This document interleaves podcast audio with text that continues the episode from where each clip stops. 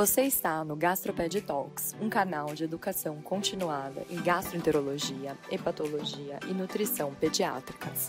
Aqui trazemos as informações mais atualizadas e relevantes para médicos e demais profissionais de saúde interessados em aprimorar seus conhecimentos nessas áreas.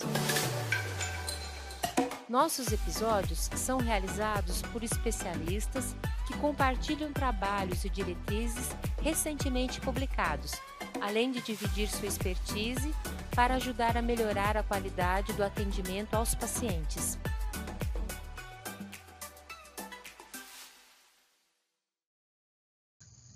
Olá pessoal, eu sou Maria Ângela Brandão.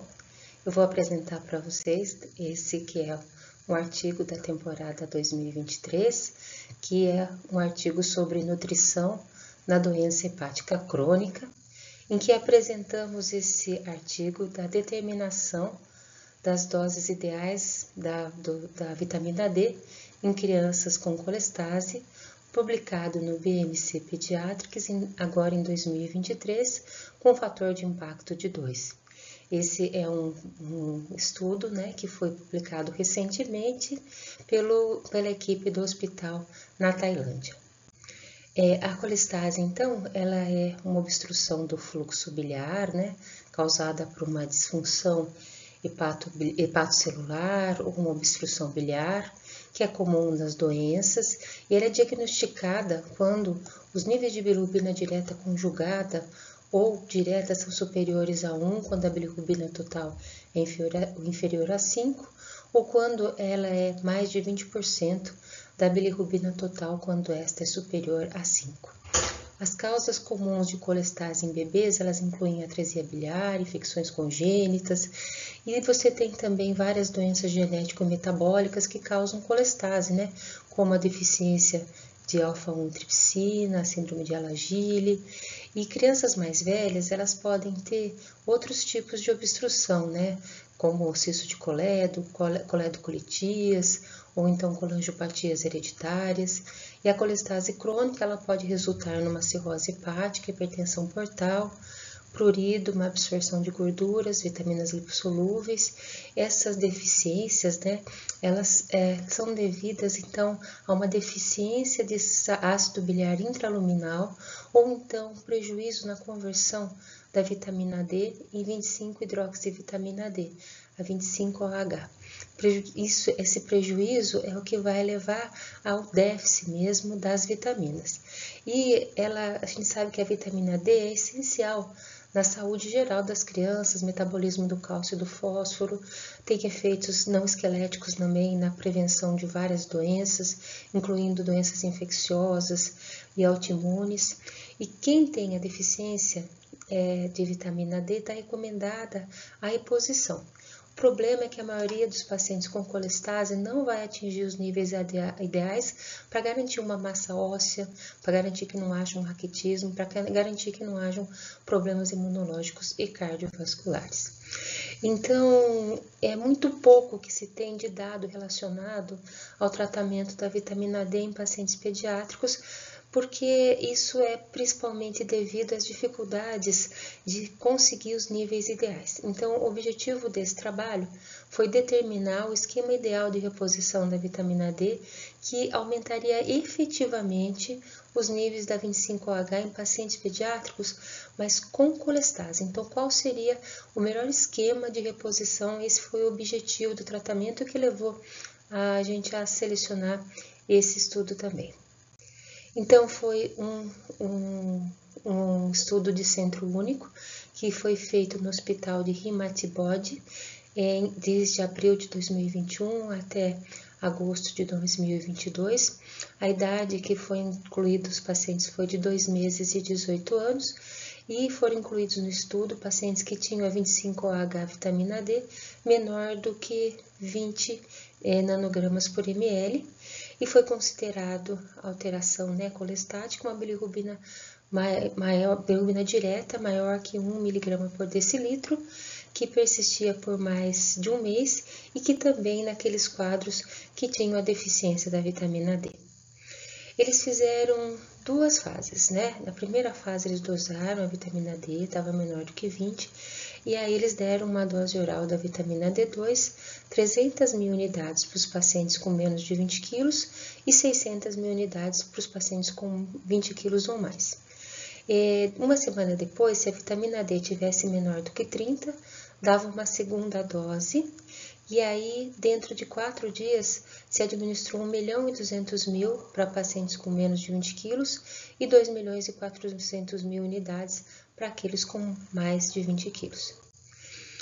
Então, nessa fase 1 foi medido né, a diferença entre os níveis da primeira semana e do início, e através dessas diferenças foi feito um cálculo né, que, faz, eh, que determinou um tratamento contínuo a partir da segunda semana, que foi calculada por essa, esse déficit e que foi calculado o, qual seria o valor esperado em crianças sem colestase que receberiam a mesma dose, né? E com isso se estimou a dose para as crianças que é, deveriam ter o, o, mesmo nível das crianças que, que têm colestase deveriam ter o mesmo nível das crianças sem colestase. Aí foi dado 2 mil unidades por dia para menores do que 10 quilos, 2 mil unidades por dia para os de 10 até 19,9 quilos, 4 mil unidades por dia daqueles entre 20 e 39 quilos e 6 mil unidades para aqueles que tinham mais de 40 quilos. Na fase 2, então, o nível sérico foi medido também né, no início e foi dada uma vitamina D2 de 200 mil unidades por dia por 12 dias, 12 dias, totalizando 2 milhões e 400 mil unidades ao longo do período de administração. E essa vitamina D2 foi dividida em várias doses diárias ao longo do dia, ao invés de uma única dose. E o nível sérico foi medido duas semanas após o tratamento. E se ela mantivesse abaixo de 30 nanogramas por ml, foram administradas 400 mil unidades por dia de vitamina D2 oral por mais oito semanas. Lembrando aqui que tudo foi feito administrado por via oral. Esses resultados, eles são da fase 1. A gente observa que são sete pacientes, né? E desses sete pacientes, seis tinham atresia biliar e um tinha síndrome de Alagille. Apesar da variação que ele coloca no início do, da admissão do trabalho, a média dos pacientes, a idade média, foi de 1,4 anos, variou de 6 meses a quase 8 anos, e o intervalo da bilirrubina direta foi de 13, variou de 9,7 até 20. Então a gente percebe que são crianças com quadro obstrutivo bastante significativo. E aí ele vai citar, paciente por paciente desses sete pacientes, né? Ele vai citar o seguinte, que três pacientes vão apresentar um aumento moderado com níveis máximos em algum momento acima de 20, né? E isso vai variar de 20,3 até 27, e a diferença entre os níveis da 25OH no soro, né, a diferença que deu entre a primeira e a segunda dosagem, foi bem significativo, foi 19, 17 e 15 nesses três pacientes que a gente observa aí que estão com a linha contínua, né? Os pacientes que têm a linha rachurada foram os pacientes que não foram tão bem assim. E o que acontece é que esses pacientes que foram bem, os pacientes 1, 2 e 3, eles tinham um fluxo biliar parcialmente preservado.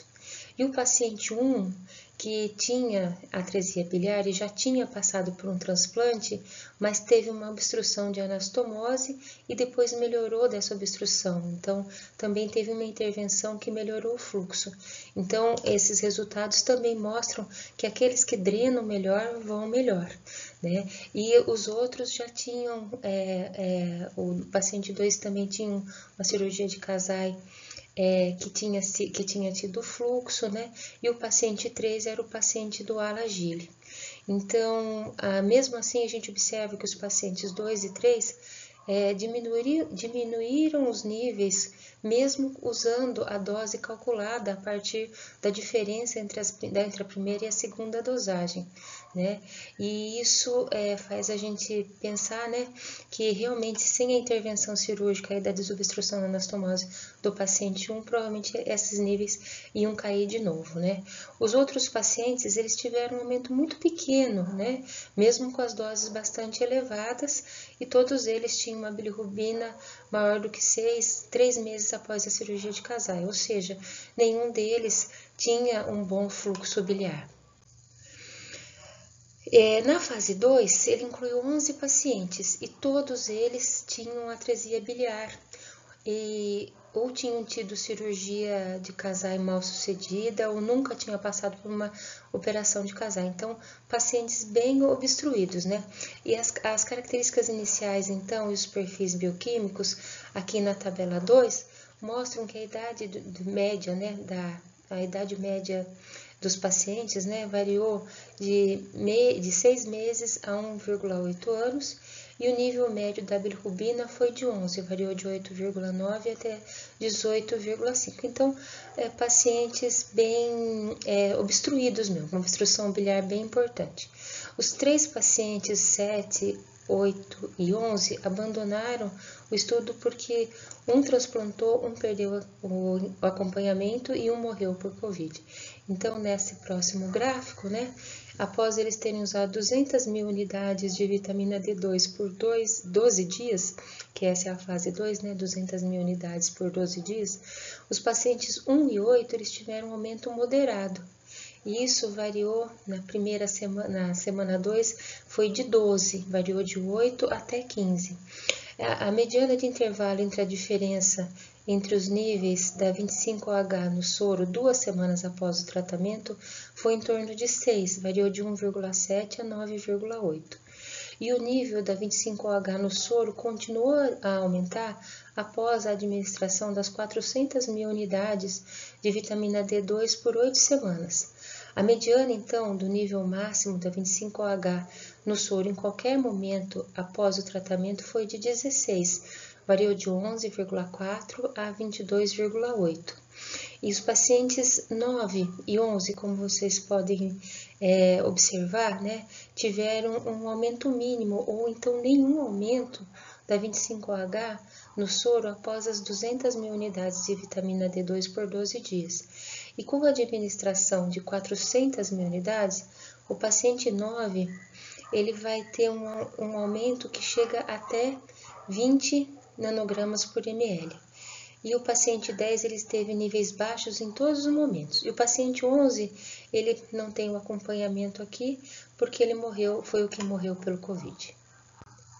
Então, a gente observa né, que doses mais altas e uma duração mais longa no tratamento da vitamina D foram o objetivo desse trabalho. E na fase 1, os casos de atresia biliar que nunca haviam passado por uma operação de casal ou tiveram uma operação de casal mal sucedida, tiveram as respostas mais deficientes com uma dose oral que variou de 300 mil unidades de vitamina D até uma carga mais alta de 1 milhão e 200 mil unidades de vitamina D via oral.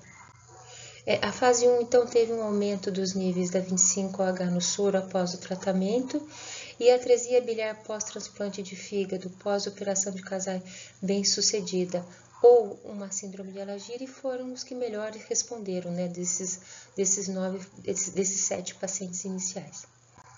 Um total, então, de 2 milhões e 400 mil unidades de vitamina D2 foi administrado em várias doses diárias ao longo de duas semanas, é, e isso teve uma maior proporção de pacientes com aumento moderado, né, e eles eram 8, né, de 11 atresias biliares, e a continuação do tratamento com doses crescentes vai resultar num aumento adicional nos níveis da 25H, embora o nível que de 30 ele não tenha sido alcançado.